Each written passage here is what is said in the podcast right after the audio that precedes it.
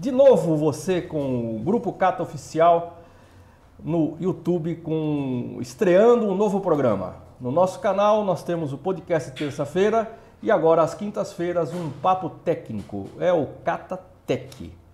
Esses programas têm o patrocínio do Grupo Cata, que você já sabe, qualidade, inspeção, certificação, avaliações diversas, avaliação de redes, é, tudo que está voltado para a qualidade é o nosso negócio. E hoje estamos aqui com o Marcos, Marcos Torres Comparim, que toca os negócios junto com a gente aqui do, do, do Cata. É, nós fundamos esse negócio, estamos aí tocando já há quase 27 anos e temos o prazer enorme de receber hoje aqui Aquiles Pisanelli. É um ser jurássico na inspeção veicular também. A gente fala assim porque nós temos quase que o mesmo tempo aí, batendo os 30 anos, quase 30 anos aí, é, dedicados à inspeção de segurança veicular. E o Aquiles é uma figura que tem uma participação enorme na elaboração de leis, regulamentos técnicos, sempre teve uma atuação muito forte nas questões legais, na questão é, é, técnica efetivamente, colaborando, oferecendo a sua experiência é, como engenheiro de componentes é, automotivos, é, vivendo sempre na área veicular. É, atuou como organismo de inspeção durante um longo tempo, foi um dos pioneiros no Brasil com o organismo de inspeção e hoje vai trazer aqui a experiência de um assunto em que ele se aprofundou muito, que é a recuperação de veículos sinistrados. Né? Como vocês eh, sabem, o veículo sinistrado, ele por longo tempo não tinha uma regulamentação específica, não era tratado é, de forma como ele é tratado hoje. Houve uma evolução.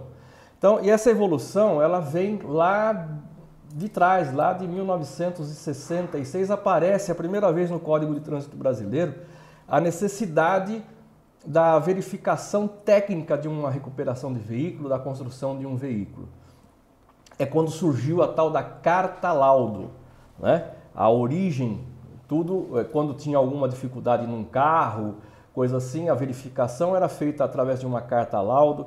É, os veículos recuperados ou fabricados eram mandados para as universidades. A polícia, quando não sabia se o carro era seguro ou não para legalizar, endereçava esse carro para uma universidade, buscar os professores para fazer a, a verificação efetiva da segurança. Depois isso evoluiu e essa evolução, e nessa evolução, Aquiles teve uma participação muito forte é, na construção da legislação existente e das normas existentes com relação a isso. Aquiles, muito obrigado por estar com a gente aqui hoje. Prazer enorme.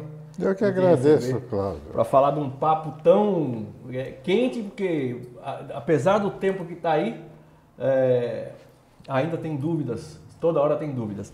Marcos, o Marcos tem a história é, é, para contar efetivamente da legislação. Quando é que começa o negócio legal aí? É. Aonde, é que, aonde é que a coisa muda? Porque em 66 ela estava lá, ah, quando precisar, quando a autoridade achar que deve mandar o carro, aí manda o carro para alguém olhar, chama lá um perito e tal. Depois isso muda. Quando acontece isso aí? É, exatamente, Cláudio. Como o Aquiles acompanhou, assim como nós também, é, a origem no, no, nosso Código de Trânsito brasileiro, né, Aquiles, uhum. ela vem lá do artigo 106 do Código de Trânsito. É. No artigo 106 tem uma parte dele que ele não trata só disso, ele trata de veículos modificados, esse artigo também, mas tem uma parte específica dele que diz o seguinte, que quando houver substituição dos equipamentos de segurança de um veículo, se faz necessário a inspeção e averiguação desse veículo, que é o caso que nós estamos discutindo aqui. Nós nós estamos falando de veículos que se recuperaram em, em, que se envolveram em acidentes e serão recuperados para voltar a circular em vias públicas. Né? Então, desde o código já tinha isso, começou lá na resolução CONTRAN, foi a primeira é, resolução sobre o tema nessa fase do, do, do, Código de Trânsito de 1998, que foi a resolução CONTRAN número 25, né, Aquiles? Exatamente, da qual você tomou parte importante na confecção dela. É, E, e, tinha um feitio, né, um detalhe. Né? A gente não vai detalhar toda, toda, todo o passado, mas tinha um detalhe que na resolução contra 25, é, nós tínhamos que definir ali, ou foi definido ali, definição de pequena, média e grande monta através de uma frase para cada definição. Ou seja, conseguir fazer a síntese do que é uma pequena monta do que é uma média monta e uma grande monta, diferenciando os três casos tecnicamente através de um, dois parágrafos, que é o que tinha naquela época de conceito, muito difícil. E aí ela foi evoluindo, ela foi para a resolução. Pois não. É, é, já na 25 já saía a, a, a monta, é isso? Já saía já, a monta. Então, isso nós estamos falando lá de 98. 1998. 98. 98. Tá. Aí, aí ela sai é, é, mas ainda ela, ela é frase só. Não, ela... já tinha definição. Tinha o veículo tá. de pequena monta, que não tinha se envolvido em, em, que não tinha envolvimento de componentes estruturais. Tinha definição. A definição ela era genérica, mas existia o que, que era a média monta e a grande monta. Isso ficou vigente e valendo até 2008, que foi em 2008 que saiu a resolução contra a 297, que começou a pontuar melhor, é, ter algo é, é, mensurável de monta, porque antes não tinha, antes era subjetivo. Tá. Foi aqueles. Foi, demorou 10 é. anos, mas saiu 10 anos, uma coisa mais. Aí na Contran 297 começou a mensurar, né, aqueles. Exatamente. Então aí é que há uma, uma mudança que vai, vai para um checklist, né? Antes disso não tinha um checklist. Não, não. não. Tinha que as pessoas desenvolviam, mas, mas em casa, cada um fazia o seu. Cada um fazia o seu em cima tá. daquele critério. Checklist mesmo, é mensurar montas a partir da resolução contra 297 de 2008. E 8, quer dizer, anos 90, 10 anos depois. 10 anos depois. É aí que o Aquiles começa a acontecer no negócio. Milton Frantes, prazer enorme ter você com a gente. Eno Ferreira, prazer enorme sempre. Um grande abraço para vocês aí. É, são amigos de tempos, né? Eu vou falar que são jurássicos também dessa matéria, mas... Prazer em Deus, meu é, é isso. Principalmente o Milton, que faz muito tempo que eu não vejo. É... O Enio eu vejo todo dia. Mas... mas é isso. Mas é um prazer ter você contigo, com a gente é... aqui também. Muito bom. Agora, me fala o seguinte, Aquiles, nessa confecção do, do checklist que vai para dentro da regulamentação, aí é que você trabalhou muito, né? Isso. Foi aí que. Foi aí que eu tive um trabalho muito grande. Não exatamente na 297 que eu ajudei a fazer, mas apesar de tudo eu não concordava muito com ela, porque ela contemplava, era, um, era um método complicado, onde a gente tinha que avaliar um monte de componentes do veículo, eh, porta, capô, paralamas, um monte de peças que na essência, eram peças que podiam ser simplesmente substituídas. Né? Tá. Então, é, essas peças, apesar de tudo, eram pontuadas. Tinha ponto 1, um, depois aquelas peças uh, uh, mecânicas com componente, com, com, uma importância maior né? na segurança do veículo, tinha um peso 2, componentes estruturais tinham peso 3, se não me engano. Então, o, o, cálculo final da pontuação era um sistema complexo, era, era difícil. Mas já era, foi um progresso né, com relação a aquilo que se tinha antes, que eram só frases é, conceituais e, como o Marcos falou, muito subjetivas. Aí, da 297, nós passamos para 362. 362 em 2010. 2010, 2010. E aí que foi a nossa grande briga, que nós chegamos à conclusão, eu estou falando de, de, do conceito de avaliação de automóveis e motocicletas, e depois tem o conceito de avaliação de ônibus e, e caminhões e semi-reboques, reboques que é um pouquinho diferente. Mas no automóvel, nós chegamos à conclusão de que nessa avaliação, qualquer peça que pudesse ser é, desparafusada e trocada por uma nova, não precisaria entrar na avaliação, porque era uma coisa simples de se fazer. Então, aí caiu fora paralama, para-choque, uh, vidros, eh, todas essas coisas substituíveis, inclusive componentes mecânicos, parte de suspensão, assim, porque tudo isso pode ser desparafusado, põe o um novo no lugar e tá. Se não houve é, é, dano na estrutura. Se não houve na estrutura, troca e pronto. Então nós passamos a considerar só os danos na estrutura, que são 20 pontos de estrutura. E depois tem outros dois pontos que são os airbags. Então nós chegamos à conclusão que, em havendo dano nessas partes estruturais, é que a gente deveria a, a, fazer, a partir disso, a, a classificação do veículo. Ou seja, foi uma mudança de paradigma. Sim. Foi uma, uma forma diferente de se enxergar o veículo para classificação de danos, efetivamente. Né?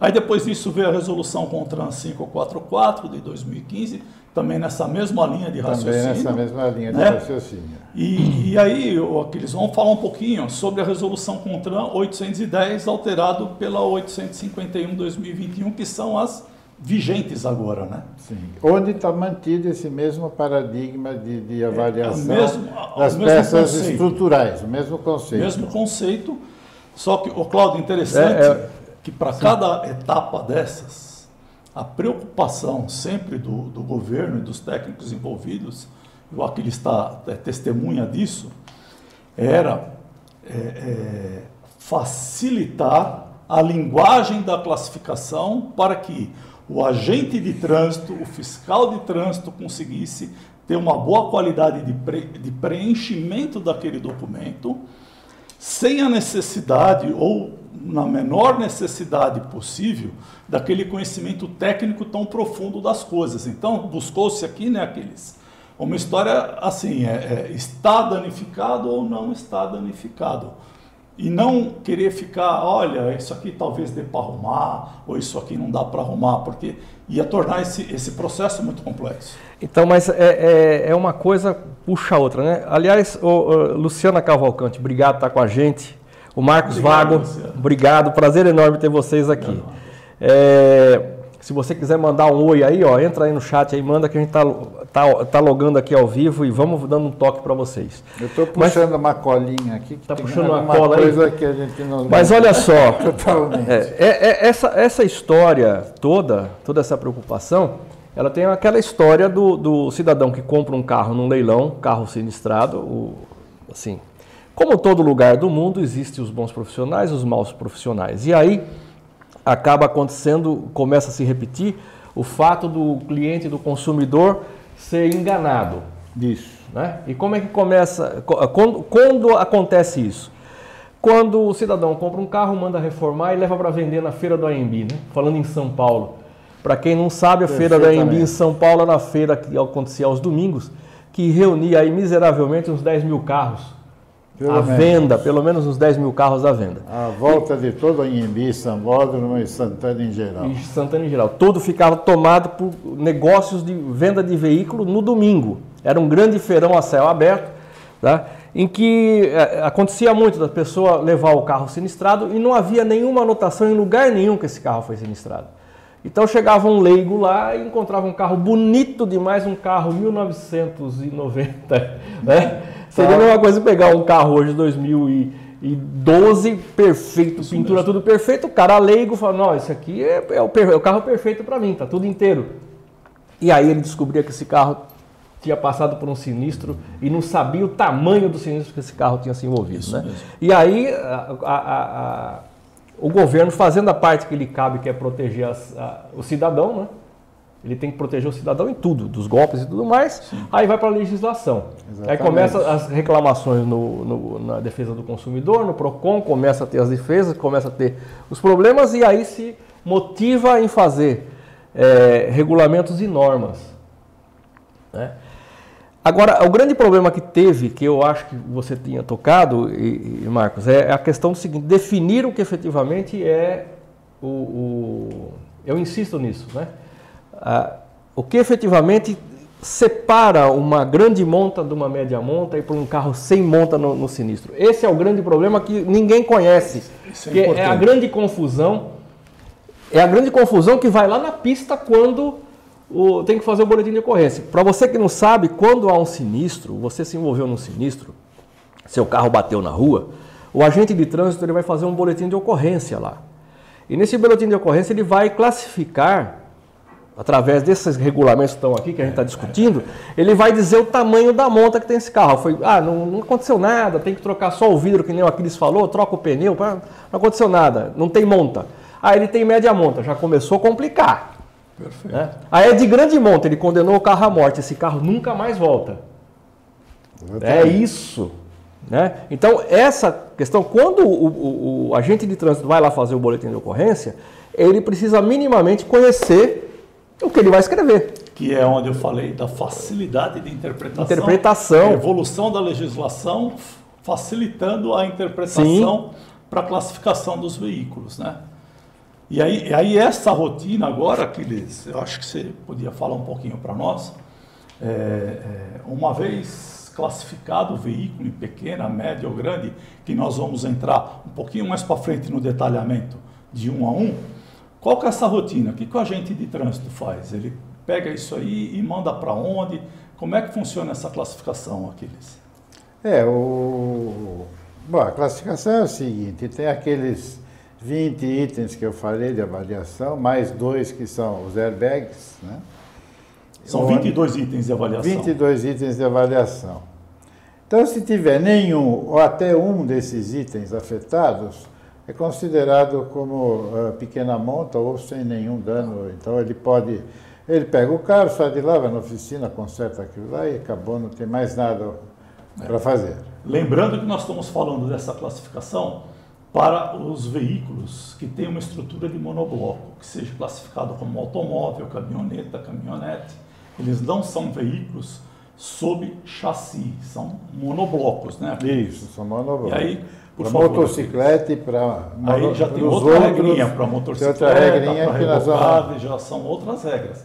Para cada tipo de veículo tem uma regra, né? E é. aí se ele classifica, é, como é que é a classificação de pequena monta, aqueles? Pequena monta, então, é até um, um ponto, um desses 22 pontos é, estragados. Então, é, que pontos são esses? São as colunas, porque se chegou a afetar uma coluna do carro, é sinal que o impacto foi grande. Pode ser um assoalho, pode ser a ponta da longarina, pode ser o painel de fogo. Então, se um desses uh, uh, itens for afetado, é sinal que o impacto foi grande. Então, esse veículo precisa ser analisado. Esses itens que você falou são todos da estrutura todos do carro. Todos da né? estrutura do carro. Como com você já disse, a é, porta, com exceção, do, com exceção do, dos airbags, todos são da, da, A porta. A porta não é computada, né? Porque é não. só parafusar, tirar uma, põe outra. É isso? Isso. Agora, se a moldura da porta, se as colunas que circundam a porta, se a soleira que fica embaixo da porta tiverem sido afetadas, aí isso vai ser considerado como, como um dano, porque isso vai implicar, por exemplo, no alinhamento da porta dentro do, do alojamento. Vai ser pontuado como dano. Isso. Vai ser pontuado como dano, porque pode prejudicar o fechamento da porta e você está andando, de repente a porta abre. Bacana. Ou, por exemplo, caixas de roda. Caixas de roda são, são lugares onde normalmente são na, na, na frente e também na traseira, são presos os amortecedores. E na frente, principalmente, é preso amortecedor, que faz parte do, do, sistema de direção normalmente. Então, aquilo vai afetar a dirigibilidade do veículo. Então, aquele também é um ponto muito importante para ser considerado na, na, na avaliação do veículo. Então, ele entra nessa pontuação. É, esse, esse, essa questão da, da, da, pontuação, nós tivemos notícias que é, caminhões, por exemplo, for, foram classificados como grande monta e era simplesmente uma batida de para-choque de frente de caminhão, mas uma frente, assim, coisa que envolvia é, paralama, faróis e tal. É, é, o caminhão é um grande problema nessa classificação. É, né? é aí a evolução da legislação, né? Tá. Nós estamos falando dos automóveis e tem essa classificação que aqui ele está falando, que essa mesma analogia ela é extensível também a motocicletas, né? Isso. A, a motocicleta é. tem cinco Eu já itens. volto no caminhão, Cláudio, porque Tá. aí tem outro conceito de análise já para deixar mais justo o critério. Entendi. É. E aí a motocicleta também tem alguns itens pontuáveis como é, média ou grande monta, né? É, se ela tiver zero itens, ela é atingidos, ela é. é, se amassou assim, paralama, algumas coisinhas menores assim, é, quebrou farol, cavalete, coisas menores, ela, nenhum desses itens, como eu falei, todos os itens que podem ser desparafusados e trocados não são pontuados. Agora, a moto tem alguns pontos que que são pontuados, que são ligados à estrutura, que é o garfo traseiro, a mesa da, da, da- da suspensão dianteira, a parte da suspensão traseira, o, o volante e o quadro. O guidão e o quadro, perfeito. Já, então, de- depois a gente pode falar, entrar um pouquinho mais a fundo, quais são as ações que nós devemos tomar quando é pequena, média e grande monta. Mas ainda detalhando essa classificação, Cláudio, no que você citou, caminhões, né? Caminhões é. Aí, de- aí foi dado uma tratativa totalmente diferente, que eles vão explicar para nós, que eh, não é mais pontuação, aí é medido item a item. Como é que é isso aí, aqueles? No, no caminhão, no rebocado, no ônibus, micro-ônibus, como é que funciona isso?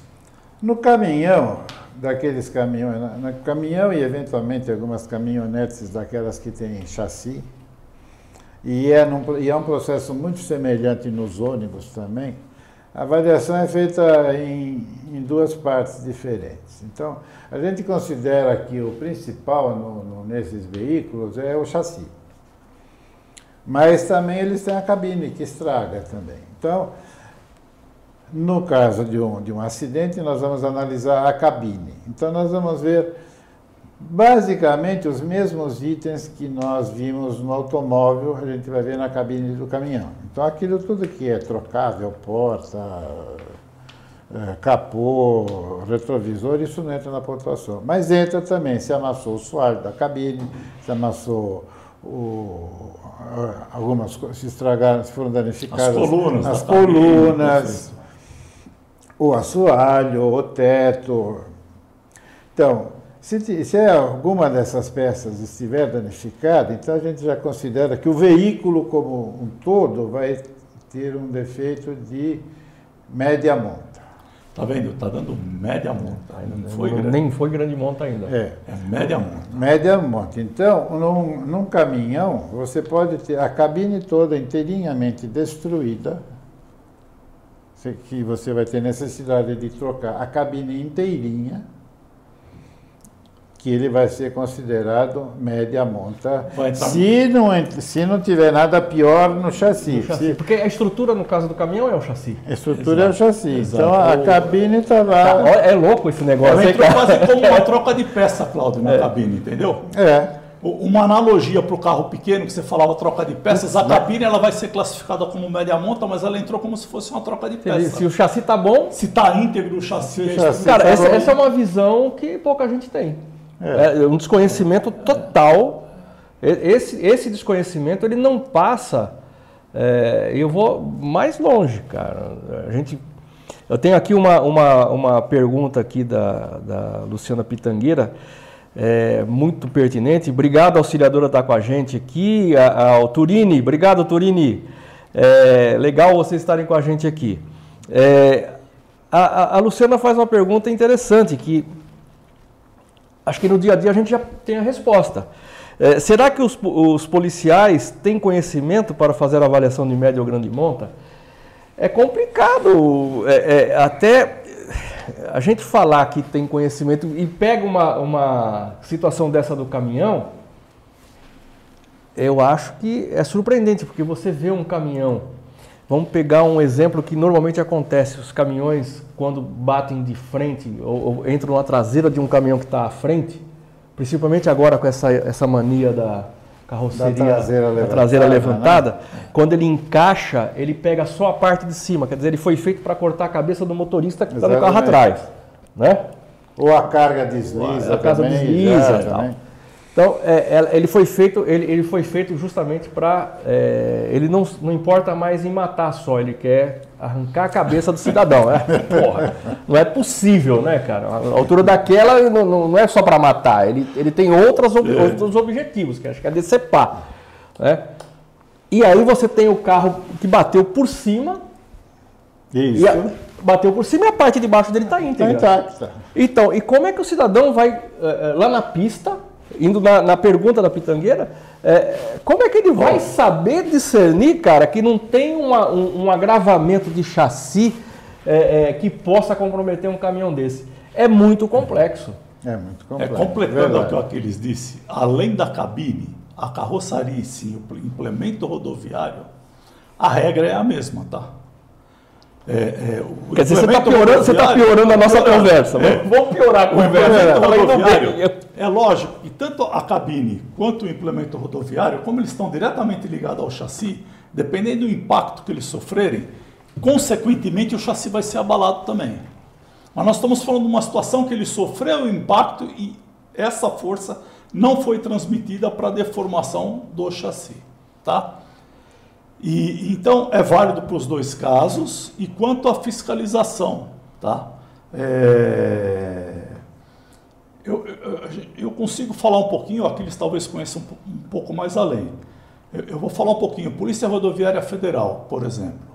Eles têm toda uma estrutura interna de treinamento dos seus agentes fiscais para que eles sejam, é, além deles terem um conhecimento para fazer isso, Luciana, eles têm um treinamento para que eles sejam, é, é, não sei se o termo correto é replicador, que eles repliquem. Multiplicador. Multiplicadores dessa informação para os colegas de fiscalização. E, e, e essa é, classificação e, e o preenchimento desses dados, ele não necessariamente tem que ser realizado na borda da estrada. Por quê? É, eles têm uma demanda que a prioridade é desobstruir o fluxo para que não evite congestionamentos, é, para que evitem congestionamentos e outros acidentes que possam ser ocorridos por conta desse, é, dessa avaliação. Então, é, por vezes esse veículo vai para um pátio e toda essa classificação é feita posterior nesse pátio. Tá? É, Agentes fiscalizadores de, de, rodovias estaduais, eu não conheço ao fundo, mas acredito que possa ter um, um desdobramento muito similar da Polícia Rodoviária Federal.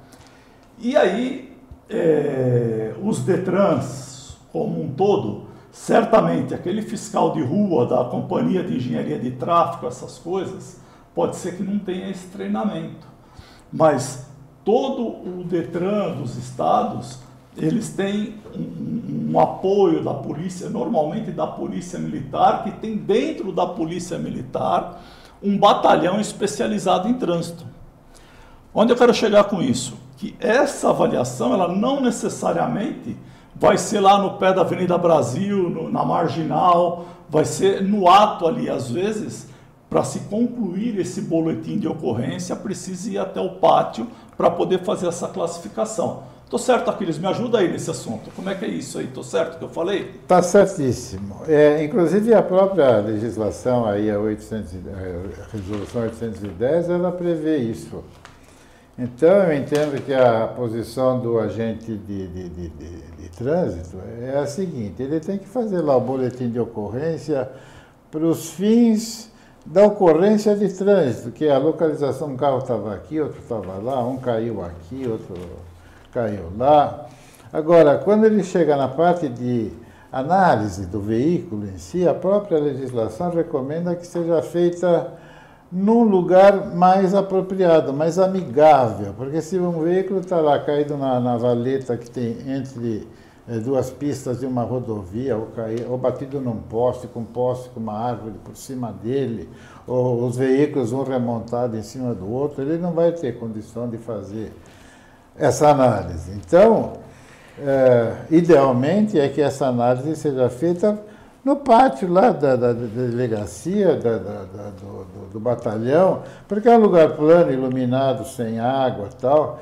E lá, inclusive, vão ser computados, ele vai verificar os danos que porventura ocorreram para remoção do veículo de onde ele estava. É, vai entrar na. Se teve que, de repente, entrar os bombeiros com aquela super faca deles para poder retirar algum ocupante que estava lá dentro. Vai piorar, né?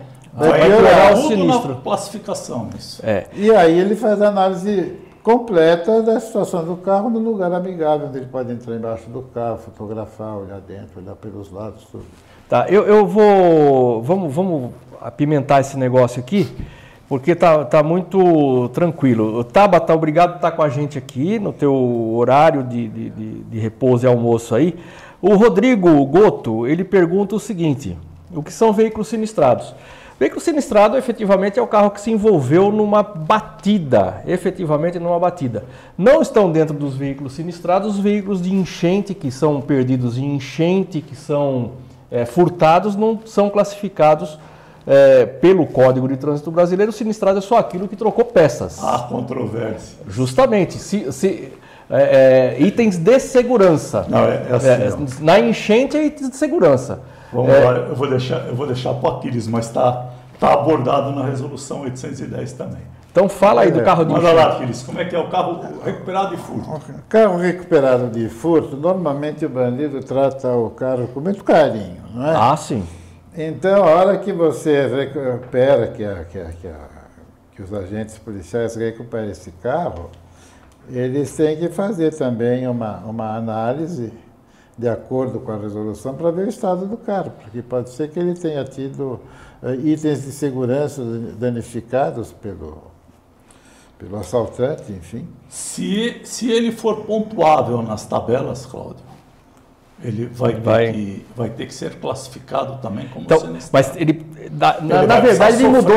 É, ele, ele teve um evento, vamos colocar assim, ele teve um evento de furto que causou um sinistro. Exatamente. Exatamente. Aí ele é. passa a ser pontuado. Então, vamos lá, vamos, vamos continuar. Então, apimentando o negócio, já fomos por uma outra coisa.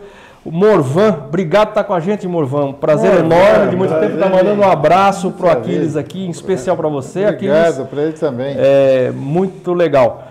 É, a nossa audiência é qualificada também, gente. Não é brincadeira não, hein? É, a Luara também está com a gente aqui. Quando o veículo é, é, de leilão, porém é por financiamento é necessário fazer as vistorias? Sempre. É, de leilão por financiamento. Ah, eu entendi a pergunta. Não, Luara. É, o carro só vai precisar efetivamente de um certificado de segurança veicular se ele teve um sinistro. Sem sinistro, não faz, não faz laudo de segurança veicular. Né? É, e, e o conceito de sinistro, ainda mais agora com essa, com essa pontuação é, é de veículo danificado efetivamente. Né? A gente não, não vamos chamar é, é, um, o carro que foi tomado é, por falta de pagamento financiamento, não houve sinistro. É. Olha, e a gente vai, vai aprofundando as coisas aqui, vai aparecendo aqui umas, umas colocações.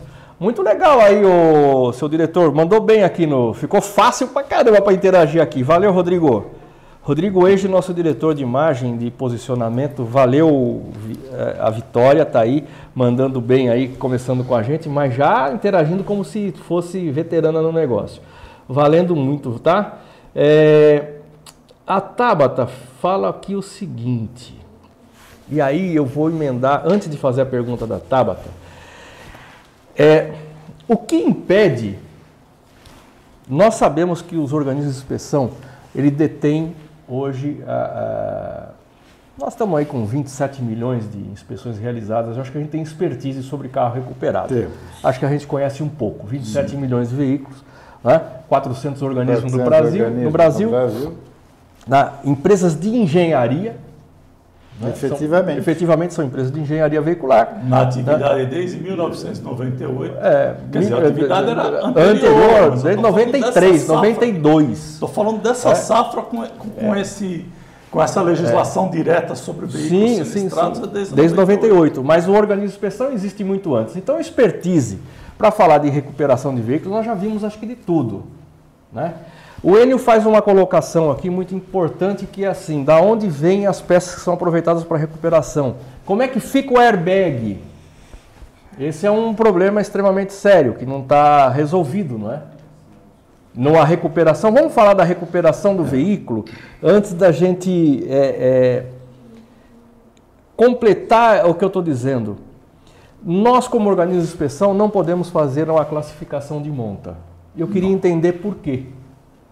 Vocês sabem a razão disso? Vocês, por que, que eu estou perguntando para eles? Eu tenho aqui um cidadão engenheiro mecânico que participou da Câmara Temática de Assuntos Veiculares, que ainda está na Câmara de Assuntos Veiculares do CONTRAN, Conselho Nacional de Trânsito, está lá hoje, e temos um outro cidadão que também está na Câmara Temática de Assuntos Veiculares do CONTRAN, é, é, dando lá a sua contribuição, ambos contribuem na, na, no aprimoramento das nossas legislações. O pessoal fala, pô, mas precisa, alguém vai perguntar, mas precisa fazer tanta atualização assim? Precisa porque está evoluindo. Né? Na medida que o veículo melhora, ele, ele vem novas tecnologias, se a gente pegar os últimos 10 anos, nós 10, 12 para 15 anos. ABS, controle de tração, é, airbag obrigatório, nós tivemos um ganho em tecnologia violento. Então as leis também tiveram que ser atualizadas. Por isso que existe uma Câmara permanente discutindo os assuntos. Né? Agora, o que. É, é, por que essa mão de obra toda que sabe olhar um carro, conhece todas as partes de um veículo, não pode ser o classificador dessa monta efetivamente? Existe qual é a razão? Vai com você. você vocês lembram? Porque eu já esqueci. eu já esqueci o porquê isso aí. Tá? Começa, Marcos, mas é, é basicamente é, algo relacionado a fazer o bolo e achar ele gostoso. É, mas vamos nessa. É, a avaliação terceira parte, Cláudio. O, o, organismo de inspeção, uma instituição técnica licenciada pelo, pelo Senatran, atual Senatran, é, é o braço técnico do Senatran para fazer as inspeções, é a entidade em que é, assina é, embaixo dizendo que aquele veículo está seguro para circular em vias públicas e, e, e que o Detran, o, a, o órgão de trânsito do Estado, possa emitir para ele um documento de circulação que ele está adequado à legislação e segurança. Tá? É, a partir do instante que esse mesmo órgão que seja o organismo de inspeção, instituição técnica licenciada, que é o mesmo órgão, que esse mesmo órgão passe também a, a fazer uma triagem, o que deve ser inspecionado e o que não deve ser inspecionado, certo? É, seria a mesma coisa do que nós inspecionarmos um veículo, reprová-lo no freio e dizer, meu amigo, atravesse a rua que a minha mecânica de freios está ali em frente.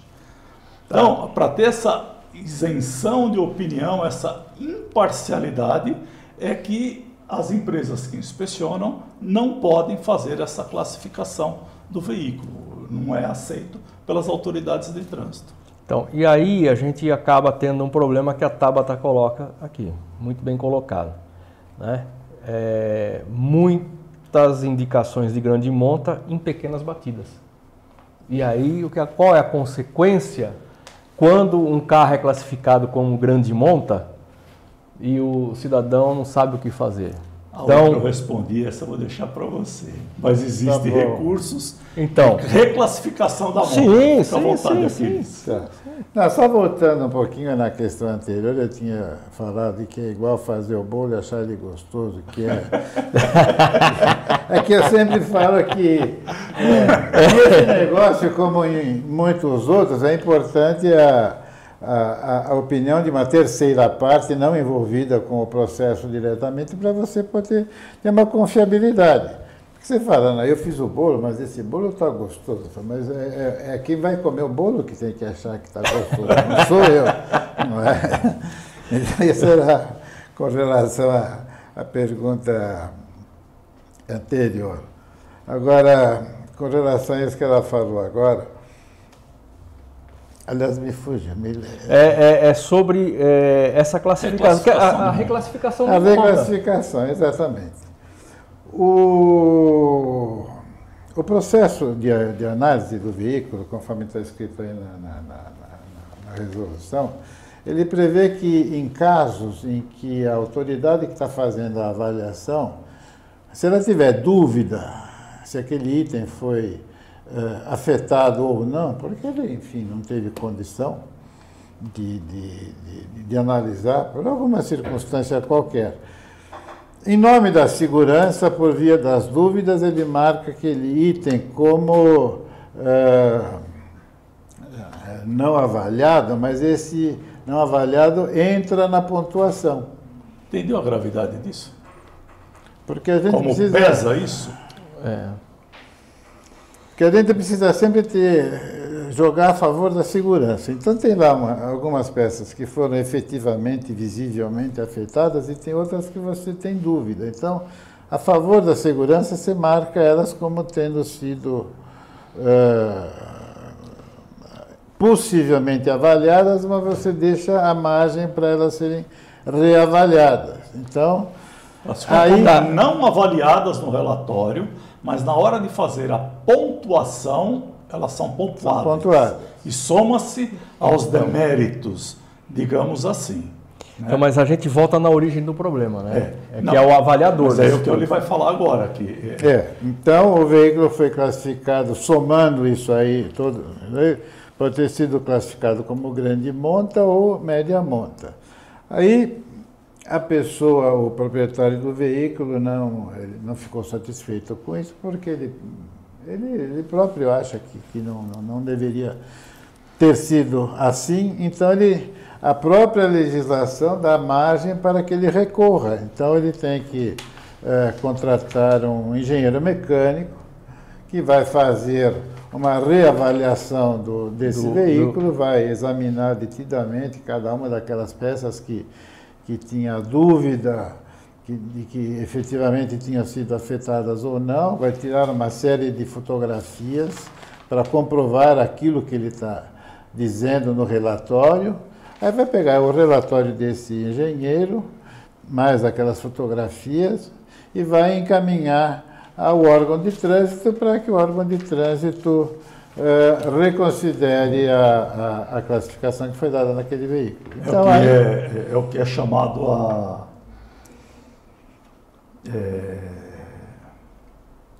ele pede o reenquadramento do dano. Isso. Né? E a legislação prevê todos Permite. os documentos que precisa ser enviado à autoridade de trânsito para que seja reenquadrado o dano. Tá. E quem vai fazer isso? Aí ele vai contratar um profissional é, é, vai ter um parecer do, de algum órgão de trânsito, que o veículo é médio ou grande monta, certo? E quando o, o, o dono do veículo, o proprietário, o proprietário não concordar com aquilo, aí ele está previsto na legislação, ele vai contratar um engenheiro dele, certo? Vai ter lá uma anotação de responsabilidade técnica feita junto ao CREA, tem um conjunto aqui, por exemplo, é, ser realizada uma nova avaliação técnica por profissional engenheiro legalmente habilitado e apresentando o respectivo laudo. É, o veículo deve estar nas mesmas condições em que estava após o acidente. É, isso é importante e, considerar. Peraí, é, é, vai, tem todo, todo os itens os quais ele vai atender e entra com recurso. Entendi. Marina Marques de Almeida Rosa da Cruz. Tá? Qual é a resolução que está isso aí? É, resolução CONTRAN 810 de 2020. Ela foi publicada no dia 15 de dezembro de 2020. Então vamos lá, de novo é a resolução 8 CONTRAN, CONTRAN número 810 de 15 de dezembro de 2020. Especificamente o recurso que nós estamos falando, ele está no artigo 9 da resolução. Então, é, respondemos para a Marina integralmente aí, Marina, a tua, a tua pergunta ela. Mas a Marina está falando sobre motos aqui. É a mesma da coisa. mesma coisa. É a mesma vale coisa. exatamente a mesma coisa. Vale. Tem todos os requisitos detalhados no, no artigo 9, como deve se proceder para se entrar com recurso para tentar reverter essa. É, é, não é reverter, na verdade, se ele foi classificado como grande monta, a pessoa vai tentar colocar como média, ou quem sabe até, se conseguir comprovar, é, como pequena monta. É, de grande para pequena, a gente sabe que tem um, um hiato maior e, e esse, esse erro, esse equívoco é mais difícil de acontecer.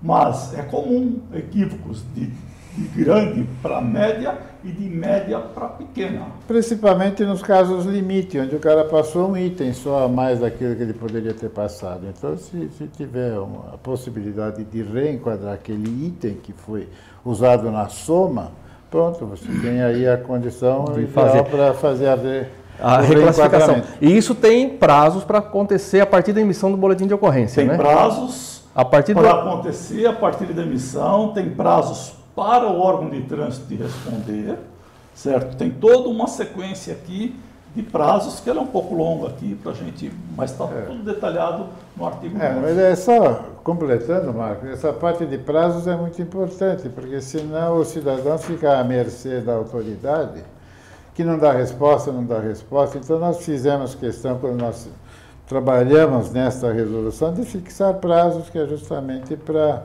existir uma responsabilidade de todos os envolvidos em, em- respeitar esses prazos e dar uma solução para o caso. Tá, nós temos aqui uma, uma pergunta, essa aqui eu, eu respondo, que é, é, sobre se vale a pena comprar um carro sinistrado.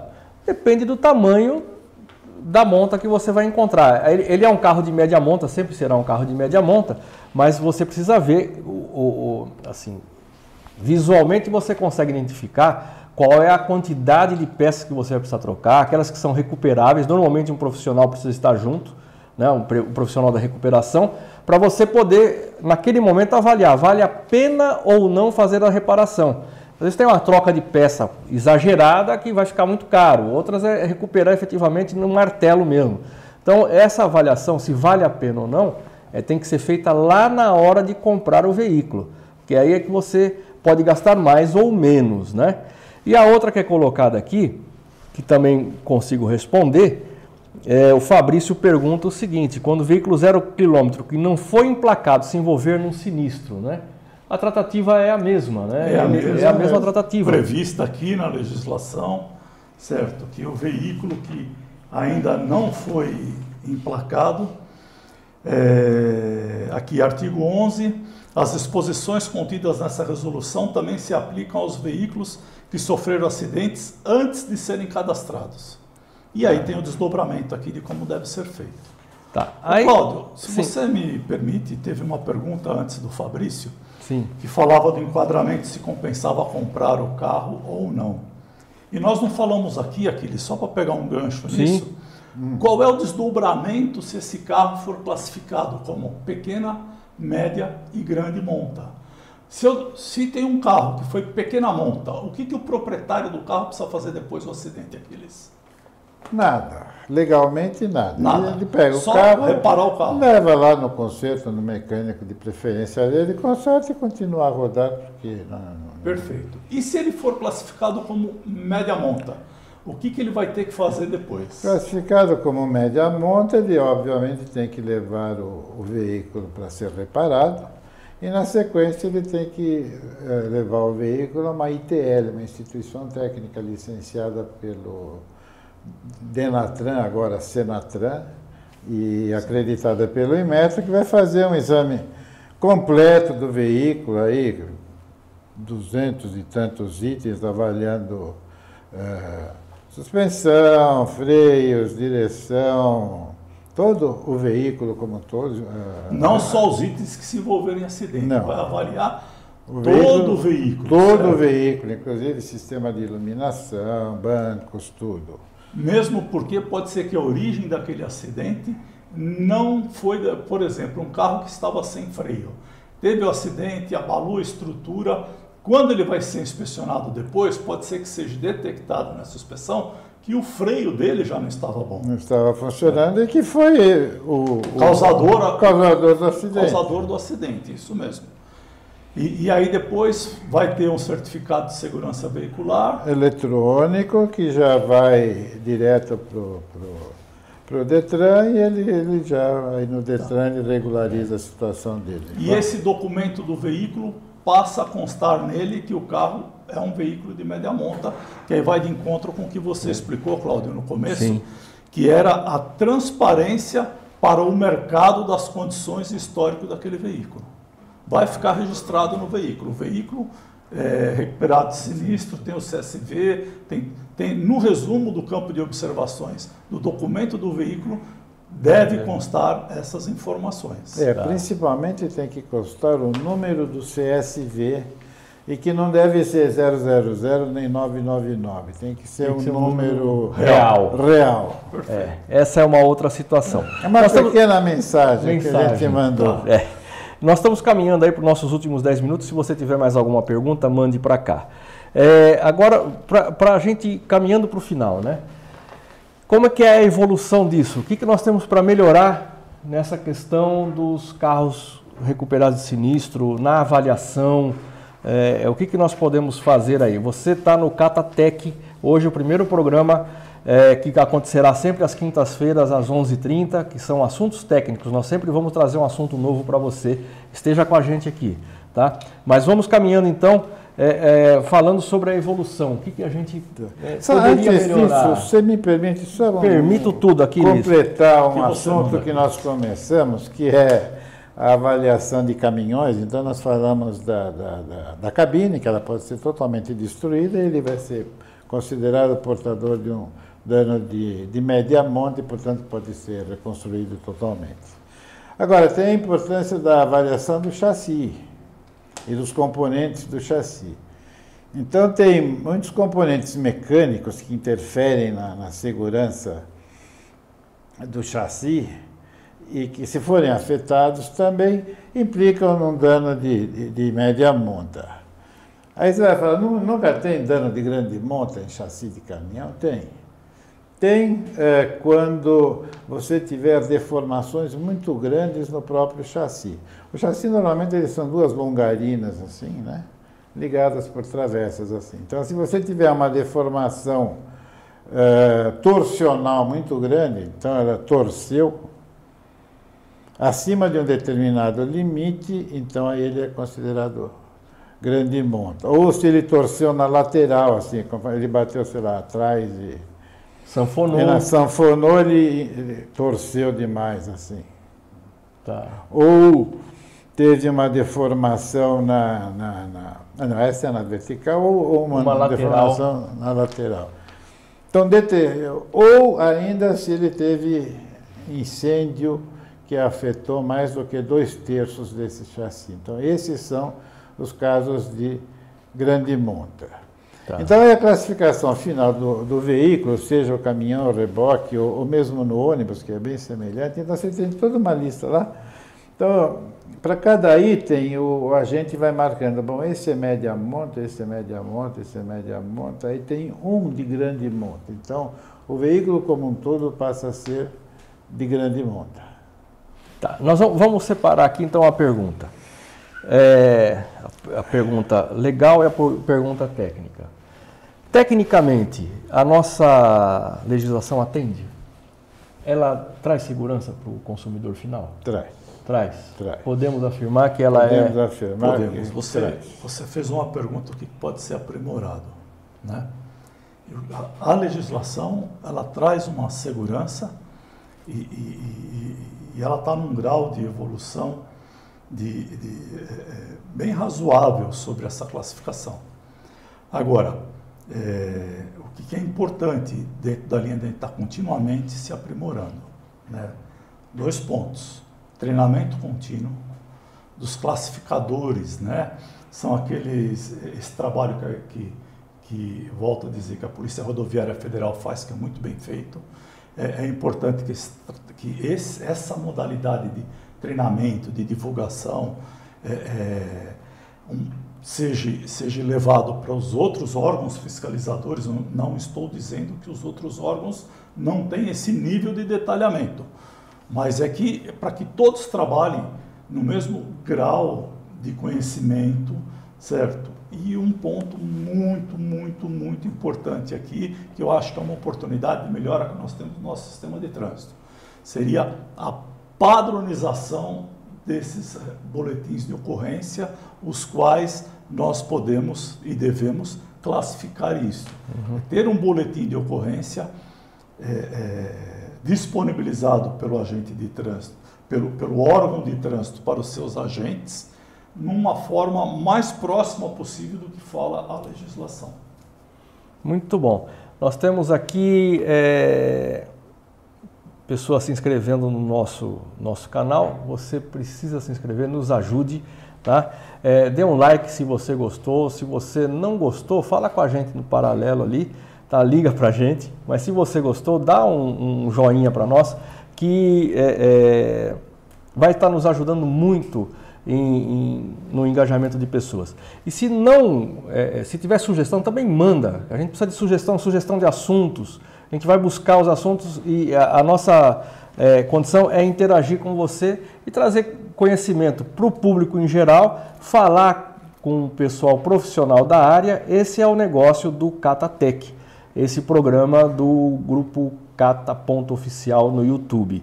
Tá? É, bom, nós tivemos aí então uma, uma conversa bastante interessante sobre veículos é, recuperados de sinistro, artigo 106 do Código de Trânsito Brasileiro.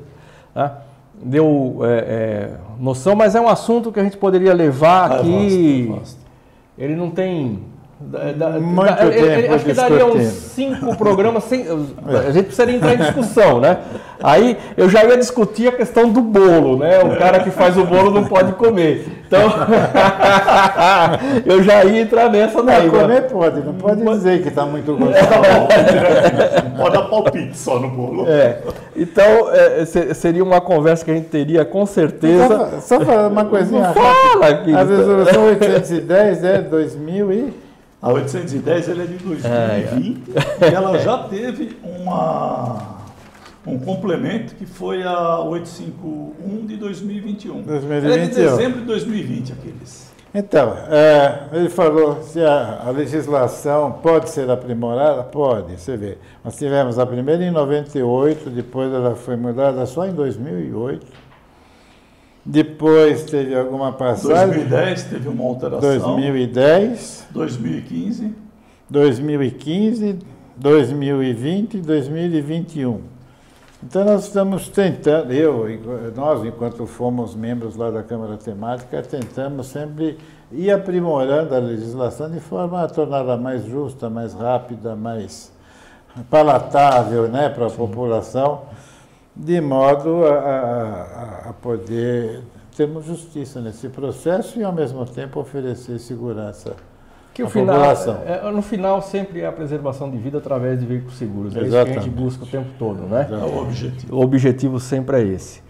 É, Luciano Ramalho com a gente aqui, a gente já falou de classificação de monta, Luciano demos aí uma, uma passada, depois a gente volta a falar sobre isso.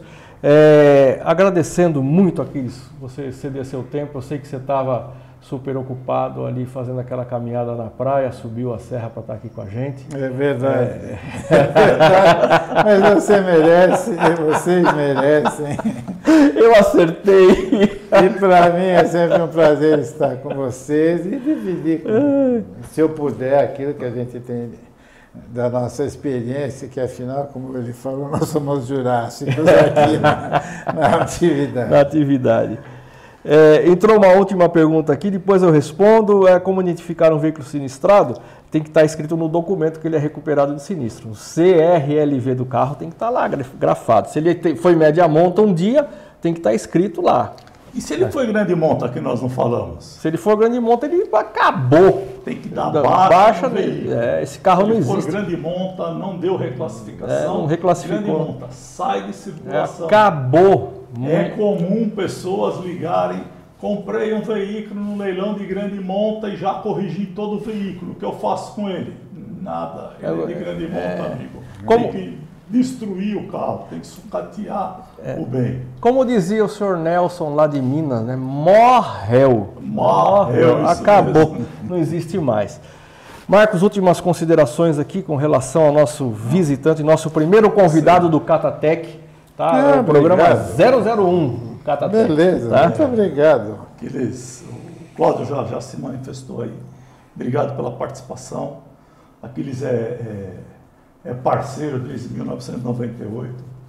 Nós estamos aqui dando risada, estamos brincando, mas vocês precisam ver cada engalfinhada, cada discussão técnica que nós temos às vezes, né, Aquiles? É verdade. É, é, é lógico, tudo em, em pró uma segurança, em pró uma melhor opção é, é, é, de trabalho e às vezes a gente aí se, se com respeito é, se envolve em discussões, temos pontos díspares às vezes, sobre alguns assuntos, mas acaba prevalecendo o bom senso e a parte técnica das coisas. O argumento técnico, a norma, a referência técnica, ela acaba sendo indiscutível, né, Aquiles? Quando a gente acha o ponto Exatamente. nós vamos nisso. Obrigado, Aquiles, pelo teu, pela, por nos emprestar a tua sabedoria, a tua experiência e conte conosco aqui.